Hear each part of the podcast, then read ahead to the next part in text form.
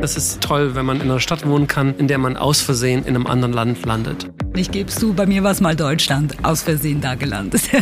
man kann dort im Sommer etwas länger als im Winter hingehen und seiner Freundin den ultimativen Heiratsantrag machen, mit dem besten Blick auf den Rhein, den man hier haben kann. This is Basel. Der Podcast.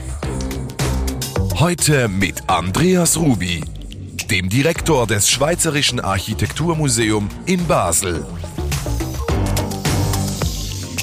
Salut zusammen und herzlich willkommen zum Podcast This is Basel. Ich bin Katja und nehme euch mit auf eine Entdeckungsreise durch meine Stadt. In diesem Podcast spreche ich jeden Monat mit einer spannenden Persönlichkeit über die Basler Kultur, Architektur und Gastroszene. Kommt mit und hört euch direkt nach Basel. Herzlich willkommen zu einer neuen Folge von This is Basel, der Podcast.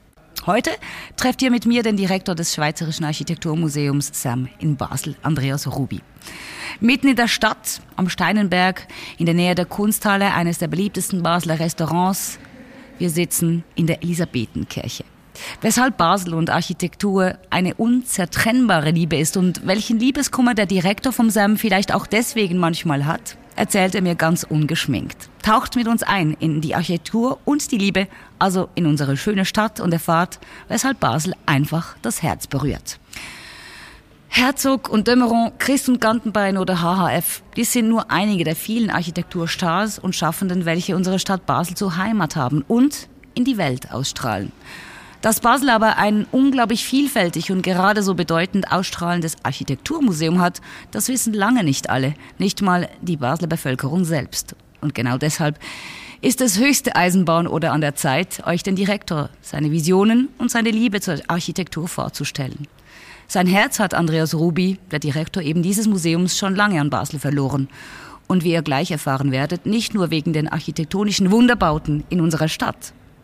Und da sitzt er eben, in der Elisabethenkirche in einem außergewöhnlichen Setting, nämlich in einer erweiterten Stube des Cafés der Elisabethenkirche. Hallo Andreas Rubi. Hallo. Es freut mich sehr, dass Sie sich Zeit nehmen an einem geschäftigen Tag, wo ganz viele Ausstellungen geplant sind, auch im Architekturmuseum drin. Ich würde ganz kurz mir wünschen, dass Sie uns und unseren Podcast-Hörerinnen erzählen, wie Sie überhaupt in Basel gelandet sind. Ich kannte Basel ganz gut von der Art Basel, wo ich häufig gewesen bin, aber da habe ich die Stadt immer nur so im Durchgangsmodus erlebt und noch nicht so richtig kennengelernt. Und später, als es darum ging, ob ich hier mal arbeiten könnte, habe ich mir die Stadt dann genauer angeschaut und habe gemerkt, das ist eine Stadt, in der ich mir gut vorstellen kann zu wohnen, weil es wie die Stadt, in der ich geboren bin, Dresden, an einem großen Fluss liegt. Und ich mag Städte mit großen Flüssen, weil man dann immer zwei Seiten hat. Genau. Wo man sich entscheiden kann. Genau. Und wie ich ähm, über Sie weiß, lassen Sie sich Entscheidungen gerne auch offen. Als Sie damals im 2016 als Direktor angetreten sind des Schweizerischen Architekturmuseums, haben Sie gesagt, Architektur muss unbedingt auch unterhalten können. Sie möchten vieles aus verschiedenen Perspektiven beleuchten. Wenn Sie jetzt auf die letzten fünf Jahre zurückgucken, ist Ihnen das im SAM, wie er das liebevoll nennt, das Schweizerische Architekturmuseum, auch gelungen? Ich finde schon. Wir haben ganz unterschiedliche Ausstellungen gemacht, die alle eigentlich zum Hauptzweck haben, das Publikum davon zu überzeugen, dass sie Expertinnen für Architektur sind. Viele Menschen denken, um Architektur zu verstehen, müsste man sie studiert haben. Aber ich habe das ja auch nicht studiert, sondern ich habe mich einfach irgendwann verliebt in Architektur. Und das versuchen wir eigentlich mit unserem Publikum genauso zu machen. Wir geben ihnen verschiedene Einladungen, sich in diese schöne Kunst zu verlieben. Mock-up und Beton sind nur zwei Ausstellungen, die man gerade in letzter Zeit auch bewundern konnte oder noch immer kann bei euch im SAM. Jetzt Kommen wir zurück nach Basel. Wir möchten unsere Hörerinnen und Hörer ja ein bisschen lustig machen auf Basel und eben auch ein bisschen auf die Architektur auch. Wenn Sie jetzt, Andreas Rubi, den Blick ein bisschen nach Basel schweifen lassen, Sie haben vorhin vom Fluss von zwei verschiedenen Seiten gesprochen. Gibt es eine präferierte Seite, das Kleine oder das Groß-Basel, wenn Sie bezüglich Architektur unterwegs sind? Die Stadt ist schon daran faszinierend, dass sie so viele Unterschiede hat. Das ähm, mag ich an dieser Stadt Zum Beispiel Paris hat nicht so eine große Polarität. Beide Seiten der Seine sind nicht so wahnsinnig unterschiedlich. Man ist eigentlich immer in Paris. Mhm, und in Basel ist es schon ein Unterschied, bin ich in Klein- oder in Groß-Basel. Das ist irgendwie was anderes. Und ich wohne zum Beispiel in Klein-Basel, im Matthäusquartier und ich arbeite eben in Groß-Basel und ich liebe diesen Moment, dass ich zweimal am Tag diesen Fluss überquere. Ja, mindestens und, zweimal pro Tag genau. wahrscheinlich. Und, und dann auch diesen Höhenunterschied zwischen diesen beiden Seiten. Das ist, die Stadt hat eine Topografie. Mhm. Das merkt man, wenn man mit dem Fahrrad fährt. Ich mag es besonders äh, tatsächlich, äh, die Ränder dieser Stadt zu erleben. Ich mag den Übergang von der Stadt in die Landschaft, die ja sehr schön ist um Basel herum.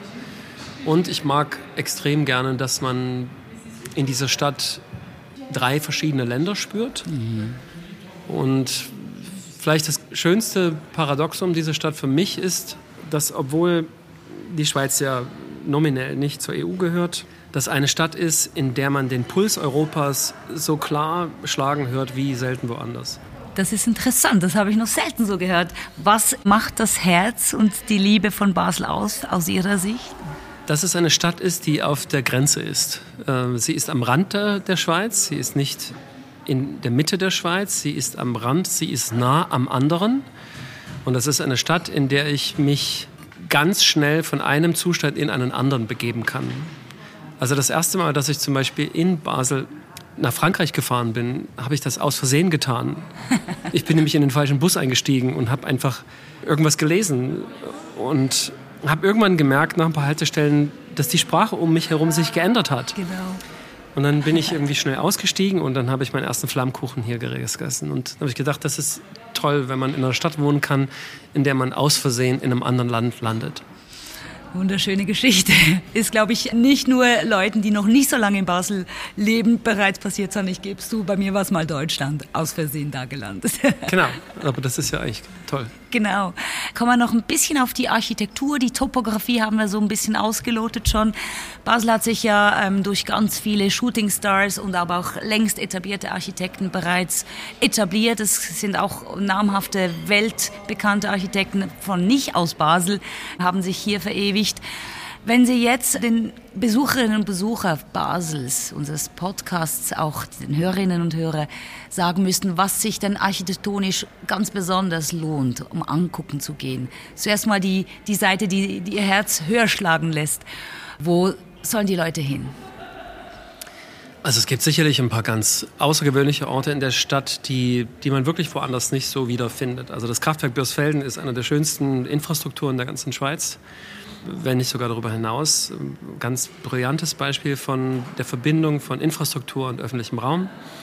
Denn ursprünglich war dieses Kraftwerk von Heinz Hoffmann so gedacht, dass man durch die Turbinenhalle hätte durchgehen können. Da hatte man damals nicht genau den Mut dazu, aber das ist eigentlich ganz zeitgenössisch heute so artikuliert, dass wir, wo immer die Chance besteht, öffentlichen Raum zu erzeugen, wir das auch tun sollen. Und es bietet sich häufig eben an, das nicht nur an einem Platz, in einer Straße, in einem Park zu machen, sondern auch in gebauten Strukturen, die eigentlich eine öffentliche Dimension oder Bedeutung haben.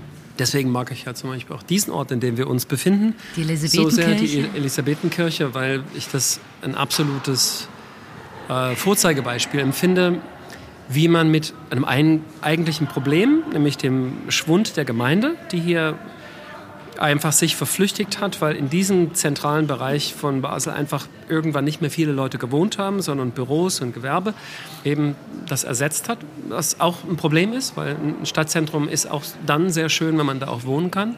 Im Mittelalter war das ja so. Genau. Und vielleicht wird es ja wieder so, aber die Kirche hat wunderbar reagiert auf diese Tatsache und hat gesagt, wir werden uns als einen Ort äh, äh, inszenieren, an den die Leute hinkommen wollen, weil sie hier Sachen machen können, die sie nirgendwo anders machen können. Und ich komme hier zum Beispiel her, wenn ich mal wirklich ein Problem in Ruhe mit mir klären muss, dann komme ich hier in diesen Kirchenraum. Ich bin selber nicht gläubig, aber ich mag Kirchen sehr gerne. Ich finde diesen Luxus, einen Raum zu haben, in dem man einfach nur sitzen kann und mit sich selber und seinen Gedanken irgendwie sich beschäftigen kann, den finde ich unglaublich kostbar. Und ja, ich finde es auch, also kostbar ist auch im Wortsinne zu verstehen, das kostet auch was. Äh, zum Beispiel eine Stunde dieses Gebäude offen zu halten, kostet 100 Franken. Es gibt ein Schild, das sagt einem das. Und die wunderbaren Mittwochs-Mittagskonzerte, die hier stattfinden, die Mimikos, werden auch auf Spendenbasis gemacht. Und das zeigt eben auch ein alternatives Modell der Finanzierung öffentlichen Raums, wo man sagt, uns ist das so viel wert, dass das existiert, dass wir dafür auch irgendwie Geld geben. Ist Basel hier im Vergleich zu anderen Städten fortschrittlich, auch eben öffentlichen Raum zu schaffen, in Institutionen, Strukturen, welche ursprünglich nicht für das, eben den öffentlich, ganz öffentlichen Raum gedacht waren, ja, zur Verfügung das, zu stellen? Ja, ich finde, Basel hat eine Reihe von sehr ungewöhnlichen öffentlichen Orten geschaffen, die nicht unbedingt immer jetzt als Resultat eines politischen Willens entstanden sind, sondern vielleicht aufgrund einer kulturellen Sensibilität, dass es schön ist, solche Orte zu haben. Also ein sehr besonderer Ort ist zum Beispiel die Dachterrasse des Universitätsspitals. Die, das habe ich als Patient dort mal kennenlernen dürfen, nachdem ich meinen obligatorischen Tram-Einfädelungsunfall hatte mit dem Fahrrad. Ähm, ich habe mir sagen lassen, danach ist man wirklich integriert. Erst dann. genau. Und da war ich in dem Krankenhaus, was ein sehr, sehr schönes Krankenhaus ist, ein sehr schönes Gebäude. Und das hatte auf dem Dach eine, als es gebaut wurde, 1933 bis 1945, war dort eine Behandlungseinheit für Lungenkrankheiten. Und irgendwann hatte, glaube ich, Roche oder Novartis oder irgendjemand hatte da ein Medikament dafür und dann war dieser Raum auf einmal nicht mehr benutzt. Und was ich bemerkenswert finde, ist, dass das Spital dann entschieden hat, diesen Raum nicht einfach abzuschließen, sondern der Öffentlichkeit zur Verfügung zu stellen. Nicht 24 Stunden am Tag, aber zu bestimmten Öffnungszeiten, aber man kann dort im Sommer etwas länger als im Winter hingehen und seiner Freundin den ultimativen Heiratsantrag machen, mit dem besten Blick auf den Rhein, den man hier haben kann.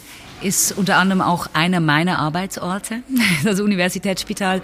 Und der unglaublichste überhaupt Ausblick, nicht nur auf den Rhein, sondern auf die sich massiv auch veränderte Architektur in Basel. Also wir sprechen da von Gebäuden, die ähm, in die Höhe sprießen.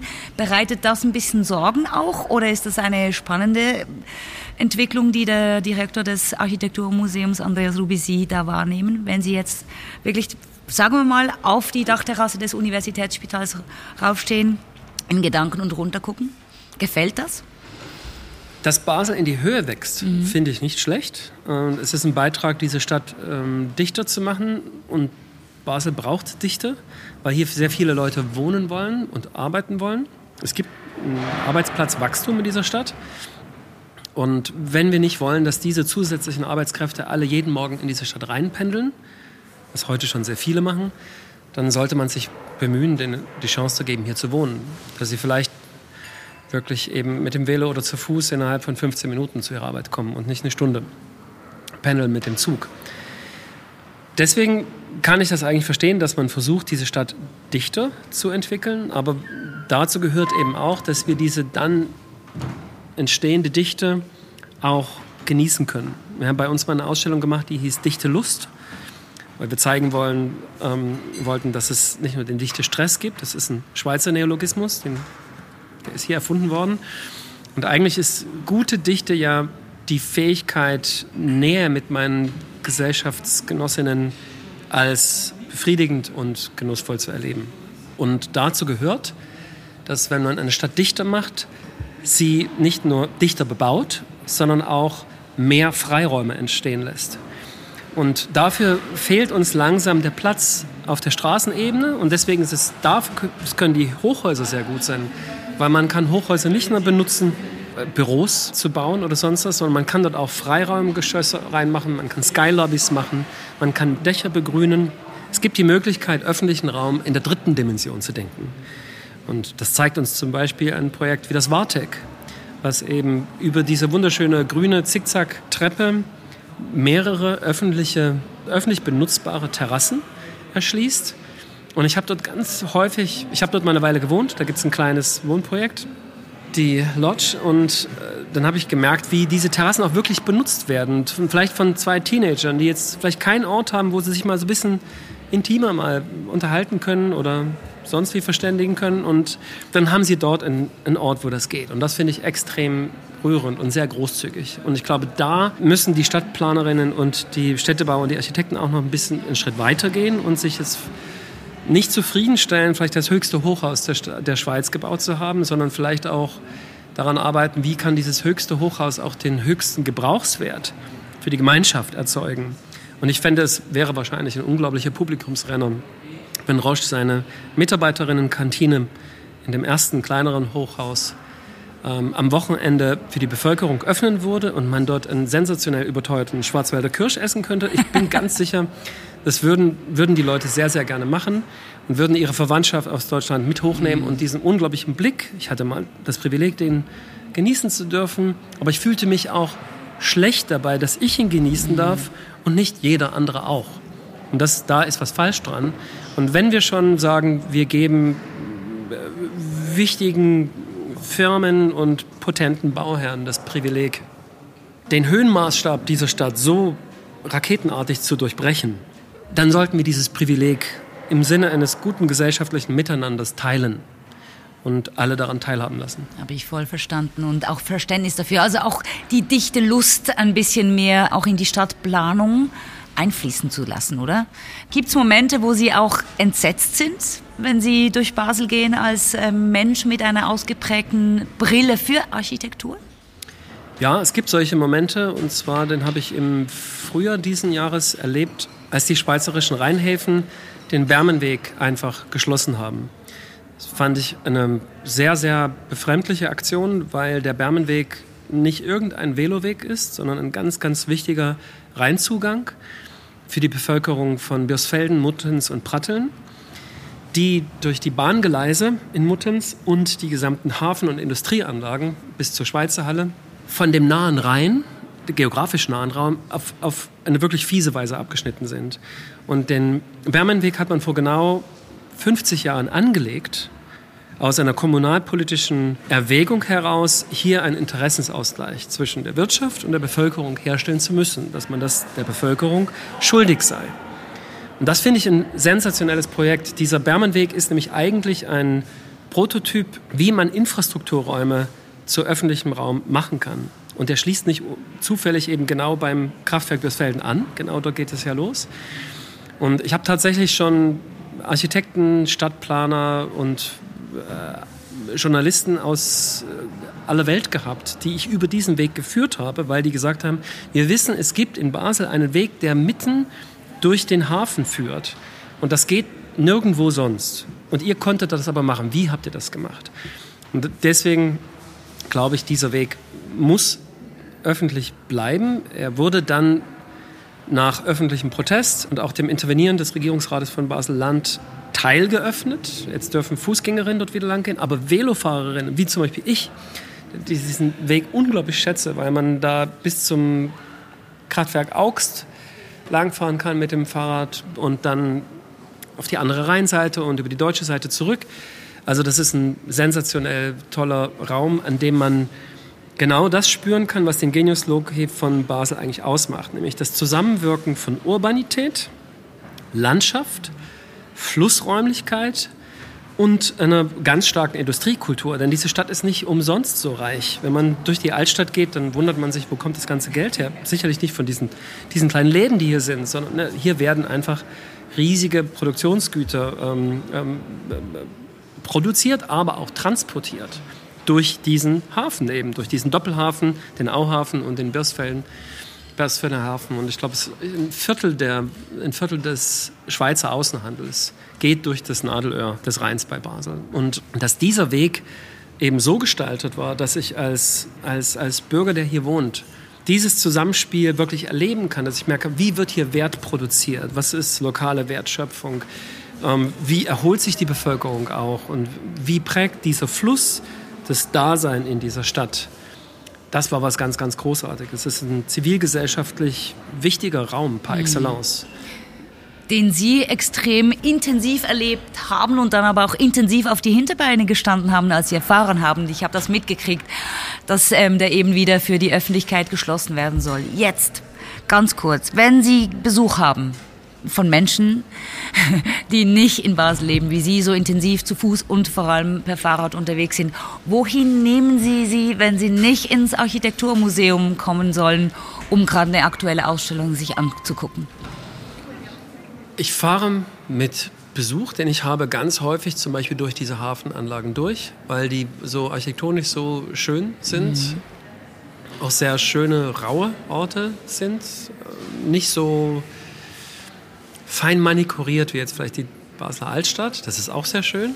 Aber ist, die Stadt, finde ich, bekommt ihren Charme eigentlich aus dieser Reibung zwischen diesen sehr ähm, fein herausgeputzten historischen Stadträumen, hier so in der Innenstadt, und dieser, dieser wirklich wunderbaren, rauen Robustheit dieser Industrieräume am Rand der Stadt und die dann wieder in den Landschaftsraum herumgehen. Und dann macht es auch sehr Spaß, mit dem Fahrrad mal ein bisschen weiter rauszufahren in die Weinberge auf den verschiedenen Seiten. Ich mag eigentlich sehr gerne aus Basel rauszufahren und wieder hineinzukommen und zu merken, wie diese Stadt den Übergang zwischen dem eigentlichen Stadtraum und dem Landschaftsraum sehr schön moduliert. Also Sie ermutigen Ihre Gäste auch mit aufs Fahrrad zu sitzen und da ein bisschen über die Grenzen, also die Stadtgrenze hinaus zu erkunden und dann eben wieder zurückzukommen. Gibt es einen Ort in der Stadt, trotz allem, wo Sie wahnsinnig gerne länger verweilen? Wir haben die Elisabethenkirche erwähnt, wo Sie gerne immer wieder hinkommen, wo wir auch jetzt gerade im Moment sitzen. Gibt es einen Ort in der Innenstadt, wo Sie gerne mit den Gästen verweilen? Also da gibt es ganz viele tolle Orte. Ein, ein ganz besonderer Ort, den es jetzt seit kurzem gibt, ist sicherlich das Foyer Public des Theater Basel. Das ist ein sensationelles Beispiel, wie man einen Gebäudeinnenraum zu einem öffentlichen Raum, zu einer Art überdachten Platz erklären kann.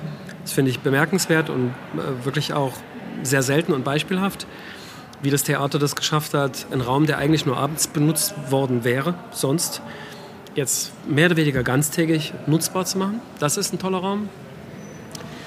Ich mag sehr das Foyer der Universitätsbibliothek. Es ist ein sehr schönes Gebäude an sich, aber ich mag dieses Foyer deswegen sehr, weil dort eine ganz außergewöhnliche Skulptur einer nicht sehr bekannten, aber fantastischen Künstlerin ist. Die heißt Mary Vieira. Das ist eine brasilianische Künstlerin, die über 30 Jahre in Basel gelebt hat, eine Hochschule für Gestaltung gelehrt hat und einen kleinen Klingenthal-Atelier hatte. Und die hat eine ganz besondere Form von kinetischer Skulptur erfunden.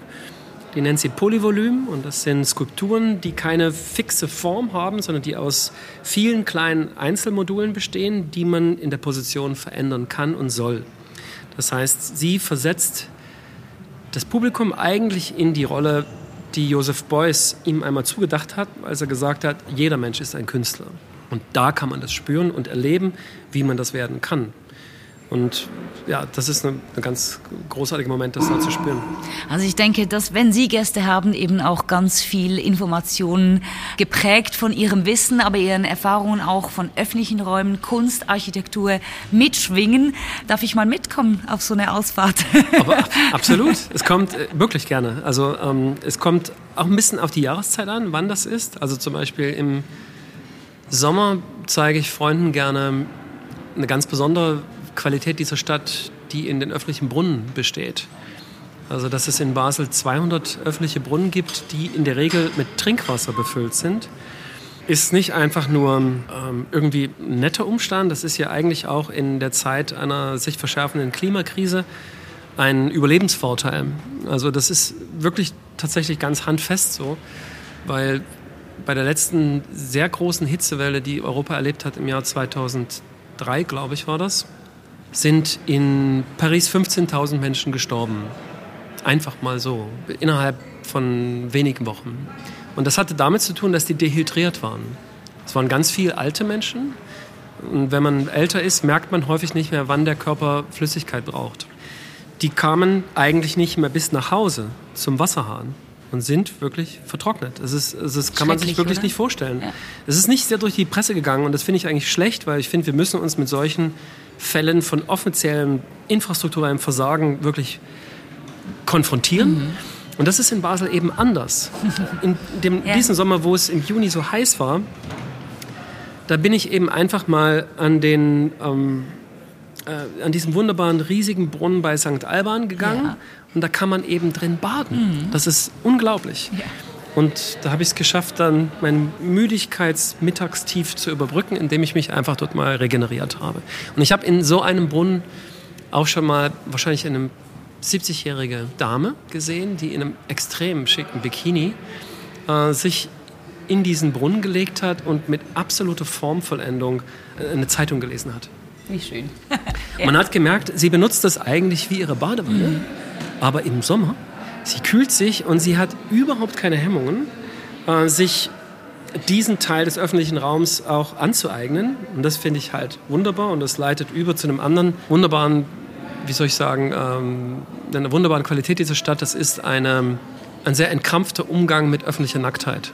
Ah ja. Und das hat natürlich mit dem Reinschwimmen zu tun. Mhm. Und ich kenne keine andere Stadt, die das so locker macht. Also vielleicht wie andere Metropolen des Schweizer Flussschwimmens, wie Bern, Zürich in Teilen, Genf in gewisser Weise auch. Aber in Basel, finde ich, ist das halt dieses unglaubliche Ritual, dass wenn die Leute dann an der Drei-Rosen-Brücke rausgekommen sind, dann den doch nicht kurzen Weg bis zum Tangelin-Museum wieder zurücklaufen und man sich jetzt häufig dafür jetzt nicht extra wieder anzieht, weil man will ja wieder rein, oder?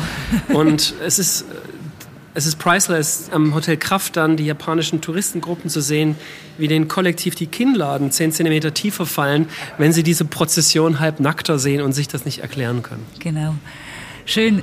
Es ist wirklich tatsächlich immer wieder schön von Menschen, die unsere Stadt, und Sie sind auch schon lange jetzt in Basel, so beschreiben. Und es ist, man, man ist sich manchmal gar nicht so bewusst, wie viele Besonderheiten Basel tatsächlich hat. Vielleicht ein letzter Tipp im Winter. Sie haben jetzt Innenräume, Foyers schon erwähnt, zum Beispiel das der Universitäts- oder der Unibibliothek.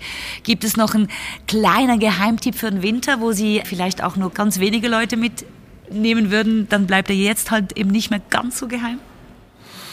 Also was im Winter sicherlich ganz toll ist, äh, das habe ich mal mit ein paar Freunden gemacht. Wir haben ein Fondue auf einer der Rheinfähren gegessen. Wo man ja denken würde, mein Gott, das ist kalt im Winter auf dem Fluss noch mal extra. Und man kann ja diese Rheinfähren auch so buchen am Abend. Das ist ja eine andere wunderschöne mhm. Idee, dieser 100% nachhaltige Transport, den es seit 1850 oder so gibt. Und eigentlich ein, eine Art äh, Finanzierungsmodell für den Bau der Kunsthalle war. Das ist ein künstlerisches Projekt gewesen. Und dass man diese Rheinfähren auch so benutzen kann, um in der Mitte dieses Stroms sich zu erholen, mit, mit anderen gemeinsam zu sein, das ist was, was ganz großartig ist. Und es gibt vielleicht eine ganz besondere Form, die, die relativ exklusiv ist, weil sie nicht so häufig möglich ist zu erleben. Es gibt die Möglichkeit, im Winter in den Brunnen dieser Stadt auch zu baden, weil es dann ein Künstlerkollektiv gibt, das namens Hotel Regina, die diese Brunnen heizen. Und sowas habe ich selten erlebt. Und da merkt man die, die kulturelle Verbindung von Basis zu der römischen Antike eigentlich, die ja auch viel Spaß am Baden in, in, warmen Gewässern hatten. Und das ist vielleicht das, was mich an Basel am meisten überrascht hat, als ich hierher gekommen bin. Das ist eine, eine ganz schöne, im Alltag verwurzelte Kultur des Hedonismus gibt. Aha. So wie die Dame eben in diesem Brunnen gebadet hat und das nicht irgendwie gemacht hat, um irgendjemanden damit zu beeindrucken, sondern die ließ sich's einfach gut gehen. In ihrem Brunnen ja. für den Moment. Und alles andere war ihr vollkommen egal. Es war da schön kühl und frisch und ihr ging's gut. Und das hat man ihr so angespürt. Und diese unaufgeregte Souveränität, sich das Leben gut zu gestalten, das kann man hier lernen. Andreas Rubi, Vielen Dank. Das war ein wunderbarer Ausflug über die Grenzen des Architekturmuseums hinaus. Ich bin selbst gerade wieder ähm, noch ein bisschen mehr verliebt in meine Stadt. Das ist wirklich wertvoll, wenn man sowas miterleben darf. Vielen Dank, Andreas Schön. Gerne. This is Basel. Der Podcast. Wollt ihr mehr über die Themen in dieser Folge erfahren? Alle wichtigen Links findet ihr in den Show Notes und auf basel.com/podcast. Abonniert den Podcast jetzt in der App eurer Wahl und seid auch beim nächsten Mal wieder dabei.